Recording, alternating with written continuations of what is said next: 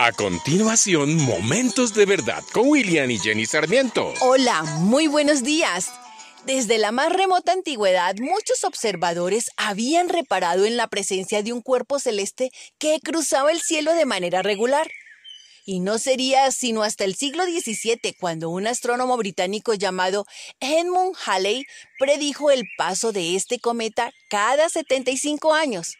Desde entonces, los cometas dejaron de ser portadores de malos augurios y se convirtieron en cuerpos celestes cuyas apariciones podrían ser predichas de un modo científico. El astrónomo Halley realizó una de las predicciones más precisas y espectaculares de la historia de la astronomía intuyó que las apariciones estelares que se habían producido en los años 1531, 1607 y 1682 pertenecían al mismo viajero de las estrellas y no a tres cuerpos celestes distintos. Halley pronosticó que aquel mismo cuerpo que posteriormente sería bautizado con su nombre volvería a aparecer en los cielos, con toda confianza puedo predecir que retornaría en el año 1758 y ha pasado como un relojito cada 75 años. Y aunque su propio pronóstico se cumplió, él no pudo verlo. La muerte lo sorprendió en 1742. Son muchos los acontecimientos que se han cumplido desde tiempos remotos. Muchos se han cumplido, otros no, pero todo lo que se anunció en la palabra de Dios se cumplió, se está cumpliendo o está por cumplirse. Después de Cristo y de Moisés, uno de los más grandes profetas de todos los tiempos fue Isaías.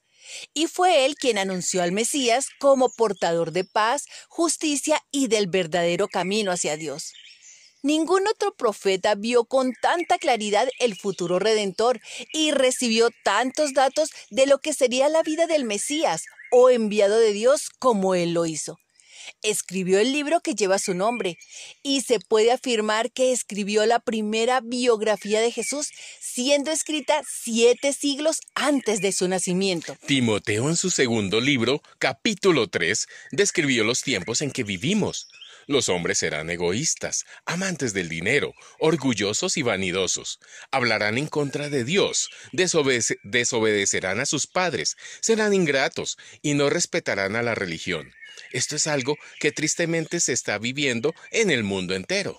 Y Jesús le dijo a Pedro, Simón, Simón, Satanás ha pedido zarandear a cada uno de ustedes como si fueran trigos, pero yo he rogado en oración por ti para que tu fe no falle. Estamos expuestos ante un enemigo derrotado, pero tenemos a Jesucristo, quien es el más poderoso y quien venció a la muerte y pagó el precio por nosotros. Él es nuestro abogado defensor, quien predijo hace más de dos mil años que seremos tentados, pero que en Él tenemos la salvación y el perdón de nuestros pecados. Él profetizó, no se angustien, confíen en Dios y confíen también en mí. En el hogar de mi Padre hay muchas viviendas. Si no fuera así, ya se los habría dicho a ustedes. Voy a prepararles un lugar. Y si me voy y se lo preparo, vendré para llevármelos conmigo.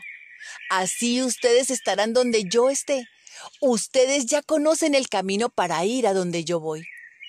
A esta promesa debemos aferrarnos y caminar sabiamente para que no nos desviemos y que tú y tu casa sean incluidos en el libro de la vida. Deseo que tengas un feliz día. Mil bendiciones. Acabas de escuchar Momentos de Verdad una palabra de vida para tu espíritu.